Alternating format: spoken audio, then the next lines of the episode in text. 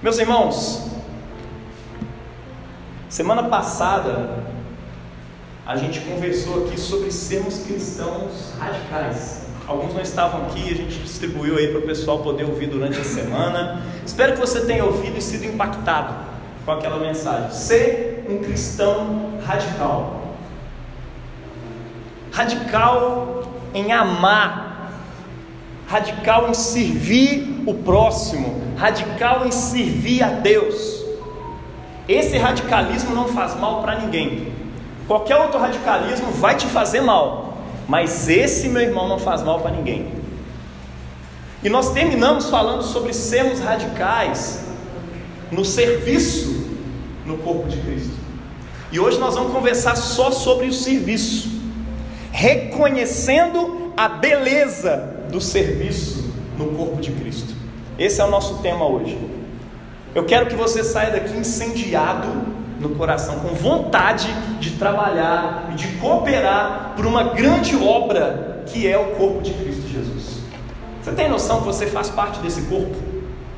A partir do momento, quando, quando é que essa mágica acontece? Quando é que aquilo que é nascido da carne, quando é que essa carcaça chamada Johnny, Amarildo, Efraim, de repente passou a se tornar filho de Deus, a se tornar parte de um corpo. De acordo com a Escritura, é, antigamente tinha a circuncisão, né? As pessoas fazerem parte do povo de Deus. E aí o apóstolo Paulo disse que nós não fomos circuncidados por mãos humanas, mas sim dentro do coração, por meio do Evangelho. E isso aconteceu quando vocês foram batizados em Cristo Jesus. Seja, quando vocês foram plantados. Quando é que essa mágica aconteceu? Quando o batismo aconteceu, quando você foi enxertado no povo de Deus em nome do Pai, do Filho e do Espírito Santo. Está dando para entender? Quando você era criança ou quando você, quando você era adulto, independentemente de quando foi o seu batismo, você se enxertou, você foi enxertado nessa videira e você faz parte do corpo de Cristo. Desse corpo místico, alguma coisa o Espírito de Deus te colocou lá dentro. E agora você não é só um Johnny, você não é só nascido da carne, o que é nascido da carne é carne, mas o que é nascido do Espírito de Deus é o Espírito. A sua carne, por enquanto, continua do mesmo jeito. Coitado, não tem jeito de mudar, Johnny, você vai ter sempre essa cara. Mas o seu espírito foi transformado numa nova criação, cara. Isso é poderoso. Isso muda até a cara do Johnny. eu conheci o Johnny quando ele entrou na igreja. E eu fui vendo a cara, a face dele, como é que foi mudando ao longo do tempo. Cara, é diferente. Porque aquilo que está dentro do nosso coração aformoseia o rosto da gente. Muda tudo, não é verdade? Pois é, fazer parte do corpo de Cristo muda a história da gente. Amém? Porque pela graça sois salvos Vamos ler Efésios 2, de 8 a 10. Tem muita gente que já faz parte do corpo de Cristo há muito tempo, mas se afastou desse corpo. E aí, de repente, o seu próprio corpo começa a ficar com aquela cara triste, aquele semblante caído, a tristeza começa a tomar conta. E eu quero que essa mensagem hoje também te puxe, te dê um choque para que você acorde novamente e fale, cara, eu faço parte do corpo de Cristo. Eu não posso dar mole para o diabo, eu não posso dar mole para o mundo. Eu preciso entender quem eu sou em Cristo Jesus. Olha só o que a palavra de Deus diz. Porque pela graça sois salvos, mediante a fé. Isso não vem de vós, é dom de Deus, não de obras para que ninguém se glorie, pois somos feitura dele, criados em Cristo Jesus para as boas obras, as quais Deus de antemão preparou para que andássemos nelas. Aleluia. Eita, glória. Glória a Deus. Essa é a palavra do Senhor e nós damos graças a Deus. Porque pela graça sois salvos. Nós estamos aqui para reconhecer a beleza do serviço no corpo de Cristo. Eu quero te dizer uma coisa: servir no corpo de Cristo é uma coisa linda. Servir no corpo de Cristo é uma coisa bela. E eu quero que você acorde para essa realidade hoje. Você foi chamado para servir no corpo de Cristo. O grande propósito da sua salvação não é outro senão o serviço. Você parou para pensar no que, que esse texto está dizendo? Olha só, o texto está dizendo primeiro: pela graça sois salvos. Como? Mediante a confiança em Deus, né? no amor de Deus, não por obras. E aqui está a grande diferença do cristianismo com todas as outras religiões. Não é por aquilo que você fez que Deus achou bonitinho e falou: Ah, eu vou te colocar para dentro. Não, não foi por obras. Foi porque Ele te amou e pela graça, pelo favor dele, Ele te colocou para dentro de uma coisa bela chamada o corpo de Cristo. Te colocou para dentro de Jesus, que é, de acordo com as profecias e com os evangelhos, Ele é a videira verdadeira, ou seja, o verdadeiro Israel Israel era o povo de Deus no Velho Testamento. Jesus disse: Olha, agora ser povo de Deus está em mim. Se vocês não estiverem em mim, vocês não são povo de Deus. Está dando para entender? Então, pela graça, Deus te amou e te colocou para dentro do corpo de Cristo. Pensa no Davizinho foi batizado, nem faz ideia do que é fazer parte do corpo de Cristo. Antes dele poder escolher ou dele fazer alguma coisa para Deus achar bonitinho e colocar ele para dentro, ele já foi colocado para dentro. Pela graça sois salvos. Como? Mediante a fé, ou seja, mediante a confiança em Deus. E isso não vem de vocês é dom de Deus. Por quê? Porque somos feitura. Feitura ali no grego é poema. Eu adoro essa palavra, né? Poema. Parece como se fosse um poema de Deus. Porque somos um poema dele. Você é um poema de Deus. Você é uma obra de arte pintada, cantada pelo Criador. Você tem noção disso? Você é um poema de Deus, você é belo, você é maravilhoso, porque você foi criado por Ele. Mas você foi criado com um propósito. Qual que é esse propósito? Pois somos poema de Deus, criados no Messias, em Cristo, né? Para as boas obras que Ele preparou para que você andasse nelas.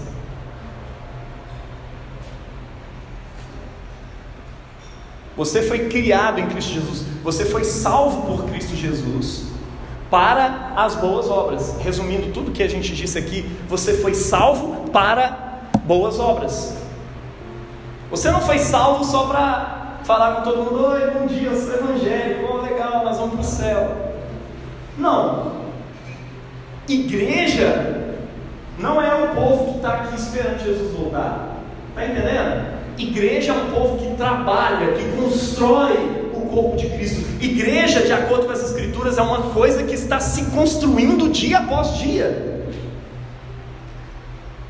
Pedro fala da imagem de um santuário que está construindo tijolinho em cima do outro a cada dia, como um santuário para a glória de Deus. Está entendendo? É por isso que Jesus ele reforça lá em João 13, 12 a 17, né? Depois de ter lavado os pés dos discípulos, ele fala um negócio muito doido. Olha só como é que o serviço é importante para ele, né? Vocês compreendem o que eu fiz? Vocês me chamam mestre e senhor e fazem bem, porque eu sou. Vocês consideram que Jesus é mestre e senhor? Ora, se eu, sendo Senhor e Mestre, lavei os pés de vocês, vocês também devem lavar os pés uns dos outros, porque eu lhes dei o exemplo para que, como eu fiz, façam vocês também. Em verdade lhes digo que o servo não é maior do que o seu Senhor, nem o enviado maior que aquele que o enviou. Se vocês sabem essas coisas, você sabe disso? Bem-aventurados sois se as praticarem. Veja, saber as coisas não te faz bem-aventurado. O que te faz bem-aventurado é praticar essas coisas, é seguir o exemplo do Mestre Jesus, aquele que, sendo Deus, tendo toda a pompa, toda a dignidade para sentar numa cadeira e ter os seus pés lavados, ele se levanta tira sua veste de glória, cinge com uma toalha, pega uma bacia e com a água e a toalha ele nos dá uma lição. E nos ensina para que nós existimos no reino de Deus. Para imitar Jesus. Como? Servindo. Você tem noção aqui do que o próprio Deus está te convidando para acompanhá-lo no ato mais significativo da existência, que é servir. Vou repetir isso para você: servir é o ato mais significativo da existência. Nós costumamos dizer que o significado da vida é amor, né? É o amor. Mas, irmão, podia, se você pudesse rasgar o, o amor no meio, o que você encontrar dentro dele chama serviço. Está entendendo? Amor é feito de serviço.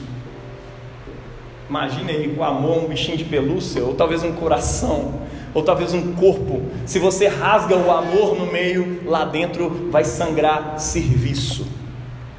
Amor é feito disso. Amar é servir. Resumindo, Efésios 2, de 8 a 10, está dizendo: olha, Deus te salvou por amor, para que você possa expressar amor pelos outros. Deus te salvou pelo serviço de Jesus para que você possa servir na construção de alguma coisa para as boas obras. Mas essas boas obras giram em torno de quê? A narrativa bíblica ela nos aponta como resposta um engajamento na própria missão de amor de Jesus. Eu sei que é importante, ó, oh, tem que amar minha família, sim. A Bíblia tem vários mandamentos sobre isso, sobre honra e tudo mais. Mas esse texto especificamente está dizendo que a sua salvação aconteceu para as boas obras e o engajamento na própria missão de Jesus, que é uma missão de amor. Sem a qual o amor familiar não faz sentido, o amor pelos animais não faz sentido, o amor pela natureza não faz sentido. Porque a grande obra e a grande missão de Jesus é que irá redimir todas essas coisas. Aleluia! Glória a Deus! Eu sei que tem muitos irmãos que amam os animais, querem fazer ONGs, e isso é belo no reino de Deus. Isso é maravilhoso. Mas isso só faz sentido quando Cristo for o significado dessas coisas. Ele precisa, antes de tudo, ser, ser o, o, o sinal, aquilo em torno do que essas coisas giram. Se isso não for uma missão do reino de Deus, isso vai se acabar quando o dinheiro acabar. Se alimentar os pobres não for uma missão por causa do reino de Deus, quando a sua força de vontade acabar, coitado dos pobres. Mas quando é uma missão do reino de Deus, quando é uma missão de Cristo, tem um amigo meu que vive criticando, ah, não gosta desse sistema de voluntariado, não gosta de caridade, sistema da igreja. A questão é o direito, é o direito. Mas quando a verba do Estado acaba, o direito dos alunos que eu dava aula acaba também. Mas quando a igreja está engajada em alguma coisa, as pessoas fazem sem ganhar dinheiro, está entendendo? Porque aqui existe caridade, caridade é amor, amor é serviço. Amém? A igreja vai até as últimas consequências para servir. A igreja se junta para abençoar pessoas que precisam. A igreja se junta para fazer a missão acontecer. Ele verteu o seu próprio sangue em serviço, em amor, pela nossa purificação, pela construção, pela nossa construção enquanto povo de Deus em Cristo Jesus. Esse povo é chamado individual e coletivamente nas Escrituras de corpo de Cristo. O apóstolo Paulo tem uma viagem teológica falando: cara, nós somos o corpo de Cristo. Jesus ressuscitou, ele está no céu, ele é a cabeça de um corpo. E a vida desse corpo não é a sua mente, tá? Para ficar tranquilo. A vida desse corpo não é a sua força de vontade. A vida desse corpo é o Espírito Santo de Deus. Ele nos move, Ele nos engaja para que sejamos corpo de Cristo.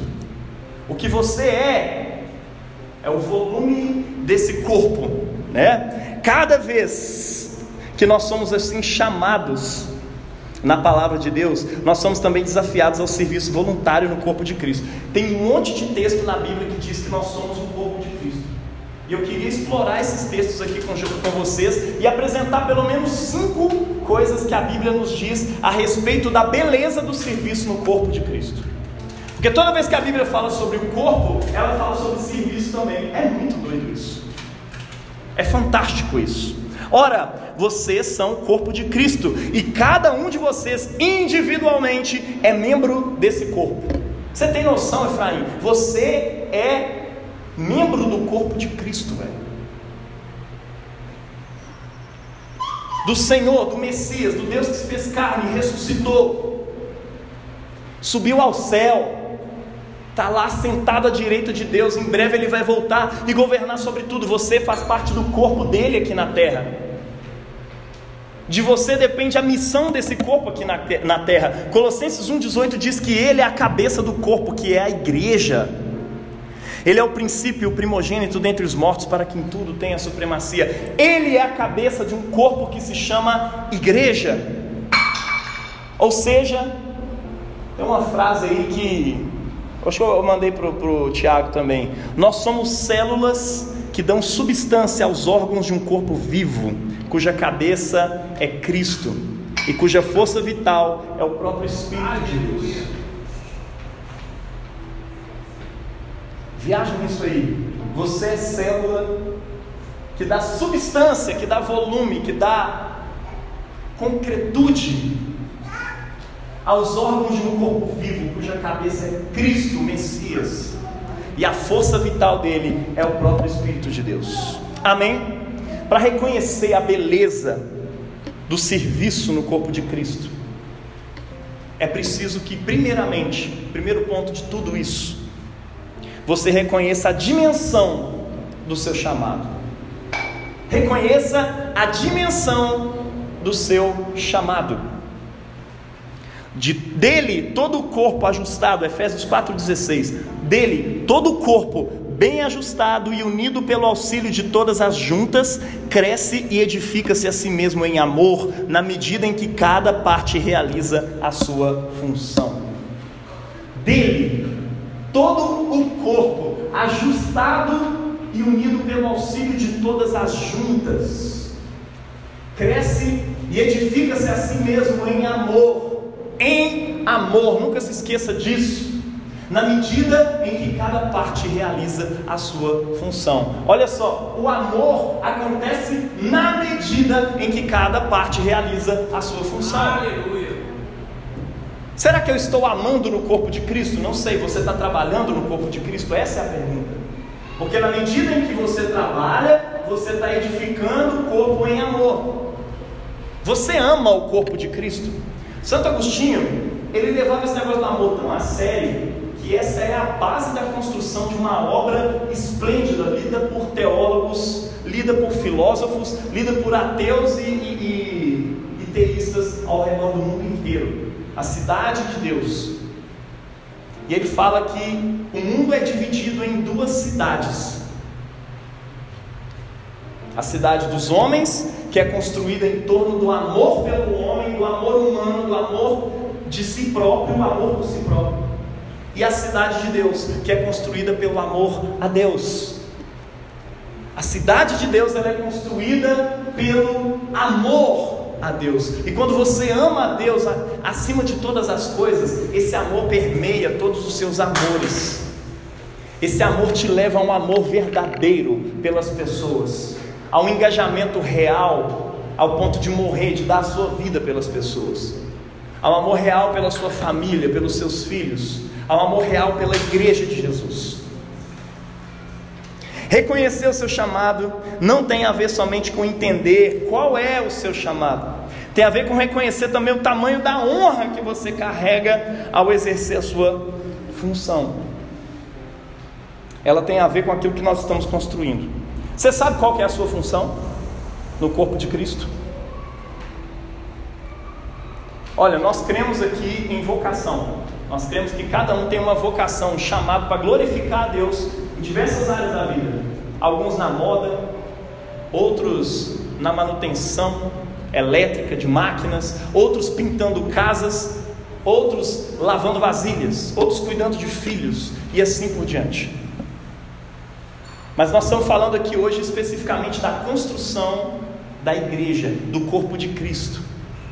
Você precisa entender que o seu trabalho no corpo de Cristo, ele é honroso. Você precisa saber qual é a sua função. Tem muita gente que acredita que a função tem a ver com os dons e talentos pessoais, mas nem sempre. Tem gente que tem dom para cantar e canta.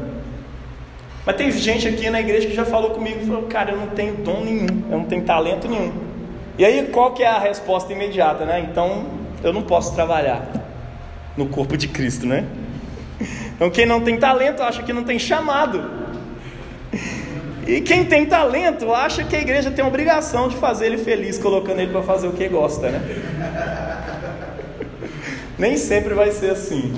Nem sempre. É muito bom quando você está fazendo o que você gosta no reino de Deus e aquilo ali, uma coisa casa com a outra, é maravilhoso. Mas antes de tudo, Deus quer conhecer o seu coração. Você está pronto para fazer o que você não gosta também? Está pronto para lavar vasilha? Está pronto para limpar o chão? Está pronto para fazer todas essas coisas? Bia, queria honrar você, cara. Muito obrigado. Porque eu sei que você tem talentos maravilhosos. E você despejou a sua força aqui hoje servindo, limpando a igreja, varrendo a igreja, limpando o espaço. Glória a Deus. Infelizmente, quem estava para acompanhar não veio. Novamente, isso acontece sempre. Mas quando a gente entende o tamanho da honra dessa missão também, tudo fica pequeno perto do que a gente está fazendo. O, o Eric tem uma frase dele que diz: A igreja não está aqui para te fazer feliz. Ele é ótimo. Eu falei, não, mas o cara gosta de pregar. E eu queria botar ele lá para pregar. Eu falei, mano, aí todo mundo que gosta de pregar, agora você vai botar para pregar. A igreja não está aqui para fazer os outros felizes, não.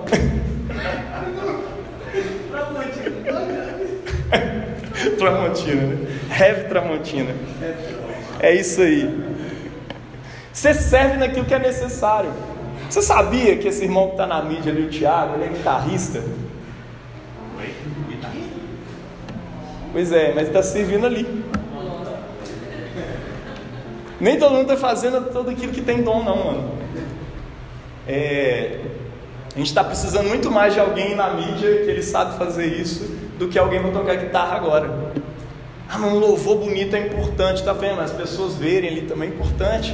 Acompanhar, poder acompanhar. A Maela escreveu um texto maravilhoso essa semana aí.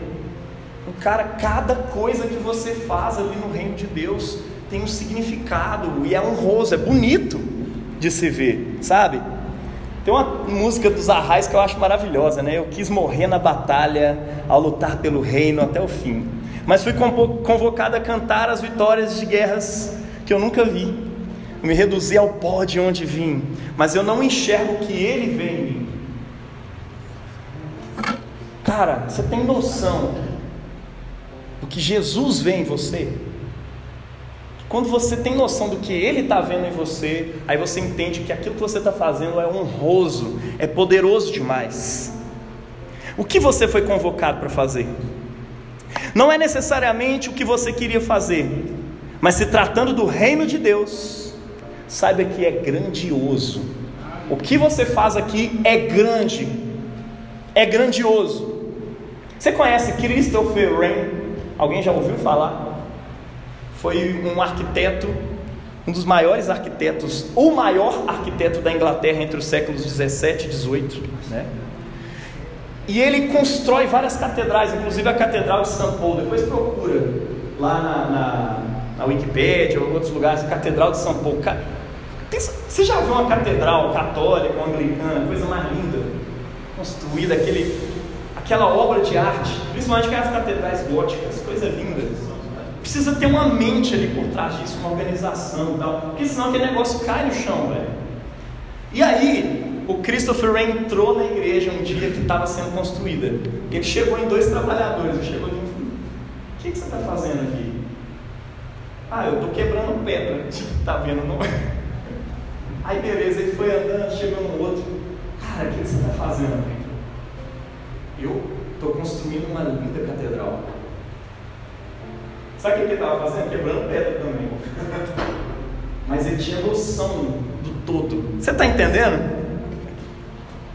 Quando a gente reconhece a honra do nosso chamado, qualquer coisa que a gente faz no corpo de Cristo é especial, desde lavar banheiro até ministrar louvor, porque você sabe que está construindo grande templo para a habitação de Deus em Cristo Jesus. Entenda a honra da sua humilde participação no processo. Você está construindo uma grande catedral para a habitação de Deus. Não importa o que especificamente você está fazendo para isso, você dá orgulho para o seu Pai Celestial ao fazer o que você faz. O que você faz é singular e é especial para Deus. Quando alguém te perguntar aqui, meu irmão, o que você está fazendo? Não responda, estou varrendo o chão. Não, estou plantando uma igreja. Eu estou construindo uma missão que vai abençoar Belo Horizonte. Eu estou construindo uma igreja para a cidade de BH. O que, que você está fazendo? Eu estou reconciliando Belo Horizonte com Jesus. Como assim? Sim, varrendo aqui. É isso que eu estou fazendo, porque o meu trabalho unido a todo o outro faz uma grande construção que Ele está fazendo para a glória de Deus. E a construção não é sua, não é você que faz. E eu vou te responder: nem eu que sou pastor, não sou eu que estou fazendo, é Cristo que está fazendo, é Deus que está fazendo isso em Cristo. Então se permita participar desse corpo. Amém? Glória a Deus. Aleluia, Deus. Olha só o que, que diz 1 Pedro 2, de 4 a 5, né? E achegando-vos a ele, a pedra viva, rejeitada pela humanidade, mas eleita e preciosa para Deus. Vós também, como pedras vivas, sois edificados como casa espiritual, com o propósito de ser de sacerdócio santo, oferecendo sacrifícios espirituais aceitáveis a Deus por meio de Jesus Cristo. Veja o todo tem um lindo templo sendo construído. Aprenda a viver da perspectiva de Deus. Aprenda a ver da perspectiva de Deus. Transforme a sua mentalidade sobre o seu serviço no reino. David Livingstone disse uma coisa maravilhosa, né? Se uma missão dada por um reino terreno é considerada uma honra, já viu o soldado quando recebe uma missão? Normalmente a gente vê mais por meio de filmes, né? Mas eu tive é, é, parentes que serviram no exército. E eles consideravam uma honra, pô, tem uma, uma missão dada pela nação, pela União. Eu vou servir, eu vou representar o Brasil lá em Angola. Tem um primo meu que foi para lá. Servir lá, e ele considerava isso uma honra, né? E o Livingstone escreveu isso, né? Se uma missão dada por um reino terreno é considerada uma honra, por que, que a missão dada pelo reino celestial deveria ser considerada um sacrifício?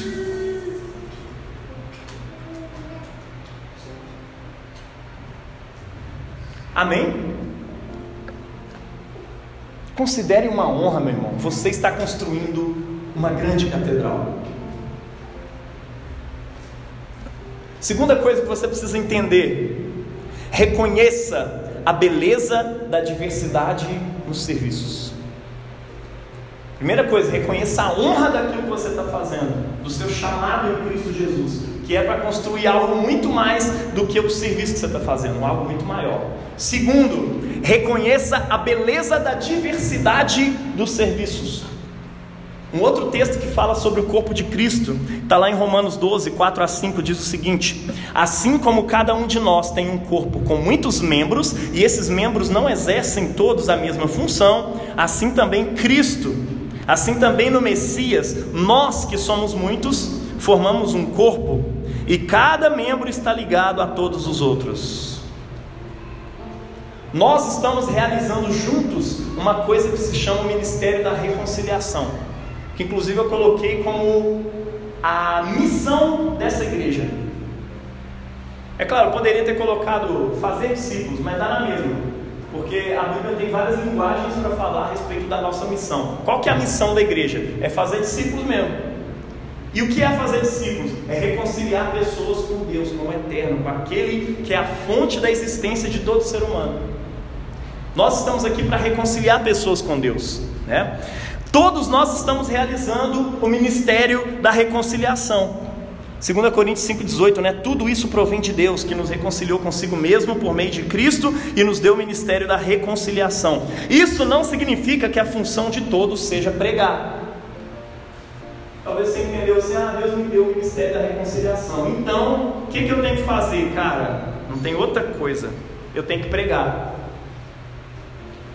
Aí todo mundo quer pregar. E se todo mundo quiser pregar, aí não tem igreja, né? 1 Coríntios 1,17 diz: Porquanto Cristo não me enviou para batizar, mas para proclamar o Evangelho. Até Paulo entendeu que tinha que ter uma diversidade de funções, senão o corpo não funciona. Tem gente que é especialista só em uma coisa. Não, cara, eu estou cuidando do Joãozinho. Quando você lê algumas coisas de pedagogia, você vê que você precisa desenvolver uma criança. O desenvolvimento de uma criança, a educação de uma criança, não é só ensinar ele a enxergar. Não é só o desenvolvimento motor, ele aprender a, a ficar equilibrado, a subir nas coisas e tudo. Não, tem que aprender um monte de coisa. É uma diversidade, eu tenho que desenvolver todos os membros, todas as funções do Joãozinho, tá entendendo? Você também, como corpo de Cristo, precisa entender que o corpo precisa ser desenvolvido. Então, não é todo mundo que vai ministrar louvor, não é todo mundo que vai varrer o chão, não é todo mundo que vai cuidar de criança. E olha, aqui na igreja é cheio de pedagogo, mas nem sempre o pedagogo está querendo cuidar de criança também, né? Então, assim, é, tu, ah, eu sou da moda, eu vou fazer alguma coisa e lá da moda na igreja. Não necessariamente. Por quê? Porque o corpo precisa de várias funções. Então exerça essas funções com alegria. Saiba apreciar a diversidade de serviços. Até aqueles serviços considerados menos dignos são aqueles, de acordo com a palavra de Deus, a que a gente dá mais honra. É poderoso isso. Paulo entendeu isso. Paulo, ele fala assim, eu até batizei alguns aí nessa igreja, né? Ele estava falando isso com os coríntios, mas é, é, ele não gastava suas energias para fazer isso, porque tinha gente responsável por batizar. Ele estava responsável por pregar, essa era a função dele. A igreja primitiva em Jerusalém já reconheceu isso lá no início, lá em Atos 7, se eu não me engano, que precisava definir funções: apóstolos, diáconos, evangelistas. Os apóstolos eles eram responsáveis por pregar. Para pregar, meu irmão, você não faz ideia, a gente tem que preparar. E a gente faz um monte de coisa, um monte de estudo, e se inspira nisso, naquilo, tal, não sei o. Aí você imagina os apóstolos fazendo isso e cuidando da doação para os órfãos, para as viúvas daquele tempo. Todo mundo da igreja, que a princípio era 120 pessoas, de repente passou para 3 mil e de repente 5 mil. Imagina 5 mil pessoas trazendo cesta básica para os 12 apóstolos distribuírem para todo mundo. Imagina, não era só cesta básica não, eles vendiam as suas propriedades, levavam dinheiro para eles, falaram, agora distribui aí para nossa, isso ali era uma comuna, início do negócio que estava começando ali. Era, eles se entendiam como uma nação. É claro, depois que isso começou a se expandir, entendeu que não, não dava para ser uma, uma comuna material. Precisaria ser mais espalhada, mais expandida do que aquela experiência ali em Jerusalém. Mas olha que doido isso. Eles se entendiam como uma nova nação, um novo reino, estava sendo entregue aos pés dos apóstolos. De repente, os apóstolos chegaram à conclusão: não dá para pregar, dedicar a palavra e a oração e ainda cuidar disso. E aí separaram funções. Quem era mais importante? Ninguém. Ah, mas tinha um líder? Tinha. Os apóstolos eram líderes. Não é porque ele é líder que ele é mais importante. Ele está servindo como líder. Está entendendo? Quando a gente fala de liderança no reino de Deus, tem que perder esse mimimi. Ah, não, mas aí ficou um mais importante que o outro. Não, não é mais importante, você está entendendo tudo errado. Você está dando importância para uma coisa que não tem. Liderança no reino de Deus é serviço. Ser chamado para liderar alguma coisa é chamado para servir em alguma coisa. O apóstolo Paulo fala isso, né? Nós, apóstolos, somos a escolha da parada, entendeu? A gente é que sofre mais do que todo mundo, porque nós estamos num nível de serviço base, basilar aqui na igreja. É isso que ele fala. E aí cada um realizando a sua função é uma função gloriosa. Não tinha ninguém maior que ninguém ali. Existiam pessoas que estavam desenvolvendo função de liderança, que eram os apóstolos. Depois os diáconos começaram a liderar a ação social, e depois outras pessoas foram liderando outras áreas. É necessário você apreciar a beleza da diversidade no corpo de Cristo. Paulo entendia isso, né? Ele fala que uns são chamados para ser apóstolos, outros profetas, outros evangelistas, outros para pastores e mestres. Tá entendendo? Cada um cumpre uma função. Para quê? Com o fim de preparar os santos para a obra do ministério, para que o corpo de Cristo seja edificado, construído. Para que o corpo seja edificado e construído, é necessário que exista diversidade de funções. Você aprecia essa diversidade? Amém? Todos, porém, temos, porém, diferentes dons, segundo a graça que nos foi dada. Se é profecia, seja segundo a proporção da fé. Se é ministério, dediquemo-nos ao ministério. O que ensina, esmere-se no fazê-lo, né? dedique-se em ensinar. O que exorta, faça-o com dedicação. O que contribui, contribua com generosidade. Aquele que administra, administre com zelo, com cuidado. Quem exerce misericórdia, faça isso com alegria. Cada um com uma função, amém? Aprecie essa diversidade. Então, primeiro, entenda a honra do seu serviço, a dimensão da honra do seu serviço. Segundo, entenda a beleza da diversidade do serviço no corpo de Cristo. Terceiro, entenda a beleza da unidade nos serviços do corpo de Cristo. É diverso, mas é uno também. Unidade e diversidade precisam andar juntos, você precisa entender isso. Tem um texto muito grande sobre isso que eu queria ler aqui com vocês. Está lá em 1 Coríntios 12, nós vamos ler do 12 ao 26. Assim, ora, assim como o corpo é uma unidade, embora tenha muitos membros, e todos os membros, sendo muitos, formam um só corpo, assim também com respeito a Cristo. Pois em um só Espírito todos nós fomos batizados, em um só corpo, quer judeus, quer gregos, quer escravos, quer livres, homem, mulher, todo mundo. E a todos nós foi dado beber de um mesmo Espírito, porque também o corpo não é um só membro, mas muitos. Se o pé disser, isso é muito doido, Paulo viajou aqui. Se o pé disser, porque eu não sou mão, não sou corpo, nem por isso deixa de ser corpo. Se o ouvido disser, porque eu não sou olho, eu não sou corpo, nem por isso deixa de ser corpo. Se todo o corpo fosse olho, onde estaria o ouvido? Se todo o corpo fosse ouvido, onde ficaria o olfato? Mas Deus dispôs os membros, colocando cada um deles no corpo, como quis Lembra disso? Mas Deus dispôs os membros, colocando cada um no corpo conforme Ele quis. Se todos, porém, fossem um só membro, onde estaria o corpo? O certo é que há muitos membros, mas um só corpo. Os olhos não podem dizer à mão: não precisamos de você. Até porque se alguma coisa vier no seu olho, eu tenho certeza que imediatamente a sua mão na medida do possível, vai proteger o seu olho. O seu corpo ele trabalha em unidade e o corpo de Cristo também precisa trabalhar em unidade. Nós precisamos ver isso mais do que teoricamente, meu irmão. Hoje, enquanto Bia estava arrumando aqui, ela estava na retaguarda e me possibilitou poder sentar lá para poder concentrar né, nos, preparativos finais do sermão, para poder enviar ali para a mídia e tudo mais. Enquanto você faz uma coisa, você dá graça para o outro poder fazer outra. Mas quando não tem essa diversidade funcionando, quando você não aprecia essa diversidade no corpo de Cristo, acaba que quem está ministrando louvor tem que parar para poder consertar alguma outra coisa que é importante para fazer o culto. E é claro, igreja não é só culto, tem muito mais coisa acontecendo ao longo da semana, tem muito mais coisa acontecendo na vida. Porque a igreja envolve a vida da gente, está entendendo? É certo que há muitos membros, mas um só corpo. Os olhos não podem dizer à mão, não precisamos de você. E a cabeça não pode dizer aos pés, não preciso de vocês. Engraçado, porque Jesus é a cabeça, né?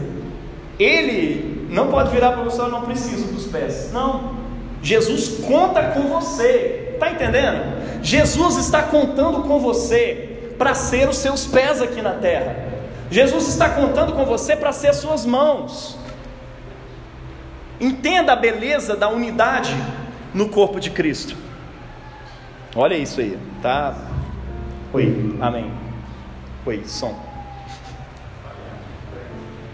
Ei. Beleza. Vamos. Pega esse aí para mim. Esse já deu o que tinha que dar. Ei. Beleza. Pelo contrário, os membros do corpo que parecem ser mais fracos são necessários, e os que nos parecem menos dignos no corpo, a esses damos muito maior honra. Também os que e, e também os que em nós não são decorosos revestimos de especial honra, ao passo que os nossos membros nobres não têm necessidade disso. Contudo, Deus coordenou o corpo, concedendo muito mais honra àqueles que menos tinham para que não haja divisão no corpo de Cristo, mas para que os membros cooperem com igual cuidado em favor uns dos outros. Da mesma maneira, se um membro sofre, todos sofrem com ele. E se um deles é honrado, todos são honrados com ele. A honra de um pastor é a honra de uma igreja. A honra do ministério na igreja é a honra de um pastor também e de você também que pôde trabalhar e fazer com que aquilo tudo pudesse acontecer. Porque você não pode mais ver cada serviço aqui separadamente. Você precisa apreciar a diversidade, mas entender que ela toda está unida numa coisa só que nós estamos fazendo como corpo de Cristo. No corpo, ninguém constrói sozinho. Nós não trabalhamos sozinhos aqui. Todos nós precisamos uns dos outros. Santo Agostinho ele disse uma coisa fantástica. Ele disse: se você ama, se você faz parte daquela cidade construída sobre o amor, que é a cidade de Deus, se você ama, aquilo que você tem não é pouco. E ele falou isso a respeito de alguns irmãos que consideravam que não tinham muitos dons. Oh, tem um irmão lá que tem dom, Aí ele falou, cara, se você ama, se você faz parte do corpo, você não tem o dom de curar, mas tem. Você não tem um dom de pregar, mas está pregando. Você não tem um dom de cantar, mas está cantando. Se você ama, você faz parte de um corpo que executa tudo aquilo. Uma vez alguém perguntou para o Eric: Eric, como é que é a sua igreja? Aí ele foi e pegou imagens e vídeos de todas as igrejas da diocese, essa aqui é a minha igreja. Caraca, que doido, hein? Tem luz, tem isso aqui e tal. Tem uma outra que faz isso e aquilo. Aí foi pegando tudo. Falei, essa é a minha igreja. Pô, na sua igreja especificamente tem isso e aquilo. Ah, tá, nessa comunidade local aqui, algumas coisas que tem lá não tem aqui, mas nós somos um, nós estamos fazendo isso tudo. Que obra social a sua igreja faz? Meu irmão, nossa igreja faz obras sociais fantásticas. Ela está construindo casas de pessoas na favela, lá na pousada do Conde, na Paraíba. Maravilhosamente. Pegando gente que mora debaixo de lona e construindo casa de tijolo firme para essas pessoas. A nossa igreja está fazendo isso. Você faz parte dessa igreja. Uma igreja que está dando comida, que está tirando pessoas da rua. E quando a gente começar a fazer outras coisas, eles vão dizer: nós fazemos parte de uma igreja que dá cursinho pré-vestibular popular lá em Belo Horizonte. Faz parte de uma igreja que alfabetiza jovens e adultos. Eu faço parte de uma igreja que faz isso aquilo e aquilo outro. Eu faço uma igreja, faço parte de uma igreja que é presente na cultura urbana Está entendendo? Porque quando você ama, faz parte do corpo, aquilo que você tem não é pouco. Você é abençoado pelos dons do outro. E aquilo que você tem é do outro e o que o outro tem é seu também. Amém? É desse corpo que a gente faz parte. Deus não te fez com dez braços. Ele te fez para ser cuidado, meu irmão, pelos outros, retaguardado pelo serviço dos outros. Lembra disso. Além do mais, ninguém jamais odiou o seu próprio corpo, antes o alimenta e dele cuida, como também Cristo faz com a igreja, pois somos membros do seu corpo. Efésios 5, 29 a 30. O corpo não é lugar de brilhantismo. Não acho você vai, eu faço um serviço brilhante aqui. Não, o corpo não é lugar para brilhantismo, é lugar para engajamento. Amém? Corpo de Cristo não é lugar para brilhantismo, é lugar para engajamento.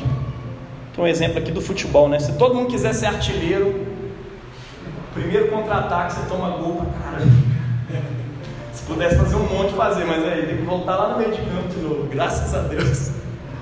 Eu lembro que eu fui, eu fui jogar futebol, né? No, na quadra, a gente quer todo mundo ir pro gol, aí de repente tá o time todo lá no outro campo, né? E uma vez eu fui jogar futebol de campo. Cara, você vai jogar aqui, ó, na, na lateral esquerda aqui, tá? Esse aqui é o seu lugar de atuação. Aí toda hora eu ia lá pra frente, cara. Aí a bola chegava lá onde eu devia estar e eu não estava lá. E o time, o outro time tomava a frente, acabava chegando lá e quase fazia gol. Ia no contra-ataque. Aí eu entendi, não. O meu brilhantismo vai ser em cumprir a função de lateral esquerdo. E aí, quando eu comecei a fazer isso, eu comecei a ver que o time estava funcionando. Eu falei, o problema era eu. Porque eu não estava fazendo a minha função.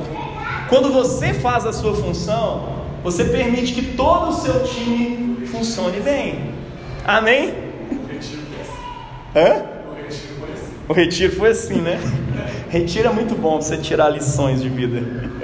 Há um só corpo e um só espírito, assim como uma só esperança a qual vocês foram chamados.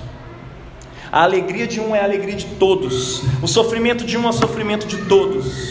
Portanto, meu irmão, se esforce também por essa unidade, para fazer essa unidade acontecer. Você é um com seus irmãos. Aprecie a diversidade, aprecie a unidade, mas lute também pela unidade, porque a unidade não acontece simplesmente porque você está fazendo seu serviço. Tem um jeito muito fácil da unidade não acontecer. É quando você faz sua função lá. Minha parte eu estou fazendo, né? Já viu essas pessoas? Aí toda vez que você chama a atenção de uma pessoa, imagina o técnico chamando a pessoa, irmãos, a bola passou, não, eu estou aqui para ser lateral esquerdo, então não vou fazer mais nada não. Ou estou aqui para fazer tal coisa assim, assim. E aí você não se sente corpo. E aí atrapalha também do mesmo jeito. Ou quando você chama a atenção de alguém e fala, ah, mas fulano também não está fazendo a parte dele não. Você quer saber, tem gente insubmissa, ou gente com problema com relação à liderança, o bispo falou isso comigo uma vez. Você chama a atenção um, a pessoa justifica, fica justificando aquilo que fez e tal, não sei o quê. Segundo, ela joga a culpa para cima dos outros. Ah, mas é porque fulano não fez, aí, aí acabei não fazendo. Meu irmão, receba a chamada de atenção, a crítica. Por vezes você vai até achar que não foi justo.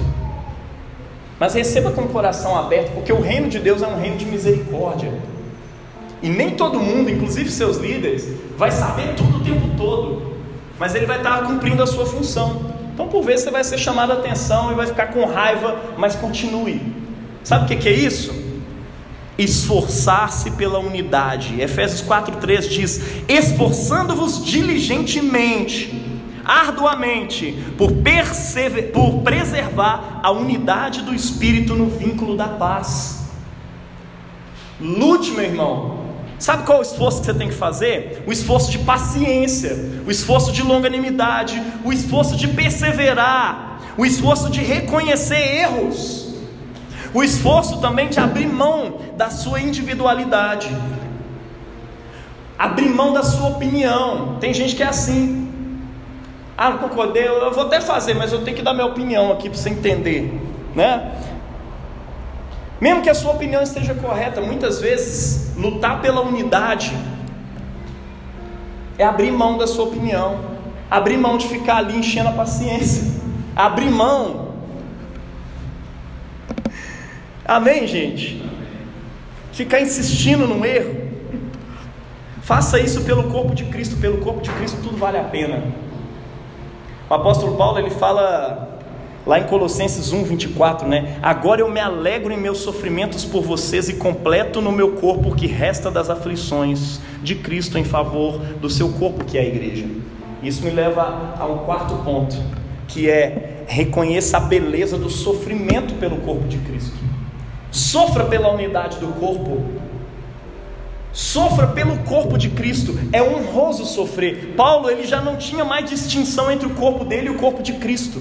Se eu estou sofrendo aqui, é pelo corpo que eu estou sofrendo. Quando você entende a beleza da participação no corpo, nada mais é pesaroso, nada mais é difícil para você. Pode ser até difícil, mas você vai encarar assim, do jeito que meu pai pega um apartamento para pintar. Ele, Osmar, isso aqui uma hora eu termino. Claro que vai terminar um pouquinho mais, mas ele vai fazer com um ânimo. E eu, cara, quando eu pegava um apartamento para pintar, eu falei, nossa, velho, só amanhã que eu vou terminar isso. E aí eu demorava uns três dias. Está entendendo? Muitas vezes a coisa está aqui na sua cabeça.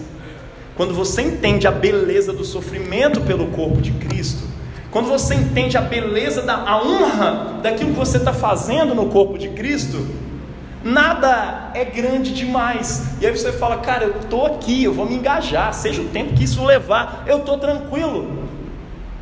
Alguém vira para você e fala, ah, mas você está dando dinheiro para pastor? Está dando dinheiro para a igreja, cara. Você está precisando. Você está indo lá fazer faxina na igreja, está ganhando nada. Você canta, você podia estar tá de ganho dinheiro com música. Sabe as pessoas que falam isso? Respondo: Olha, eu estou construindo uma grande catedral. Nós estamos aqui para isso. Nós estamos construindo um grande corpo. E sofrer por esse corpo é uma honra para mim. Muita gente me critica sobre isso. Cara, você não está dormindo direito. Se precisar de eu não dormir direito, por resto da vida eu vou fazer isso, meu irmão. Porque nós estamos construindo a obra de Deus, é o corpo de Cristo. É claro que eu vou lutar para que eu tenha noites melhores de sono.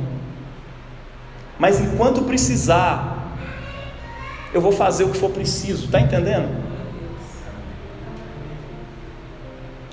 Injustiça continua sendo injustiça, continua sendo lamentável. Mas até quando a gente é injustiçado, a gente não leva isso em conta, porque a gente quer completar em nosso corpo o que resta das aflições do Messias, na continuidade do seu corpo, que é a missão dele aqui na terra. E uma última coisa sobre a beleza do serviço no corpo de Cristo, de entender que você é corpo de Cristo é reconhecer a beleza da santidade do corpo de Cristo. É o último texto sobre corpo que o apóstolo Paulo nos chama a atenção. Vocês não sabem que vocês são membros do corpo de Cristo? Tomarei os membros do corpo de Cristo e os unirei a uma prostituta? De maneira nenhuma. O que, que Paulo está falando aqui? Quando você é parte do corpo de Cristo, Aquilo que você faz individualmente está levando Cristo ali, está levando a igreja ali. Você tem que entender que aonde você está, seja na rua, no trabalho, ou aqui no templo, ou na sua família, a igreja está sendo levada junto com você. Cristo está sendo levado junto com você. O seu corpo, assim como disse o apóstolo Paulo, está unido ao corpo de Cristo. E é por isso que você precisa prezar por uma vida santa, fazendo parte do corpo de Cristo. Amém?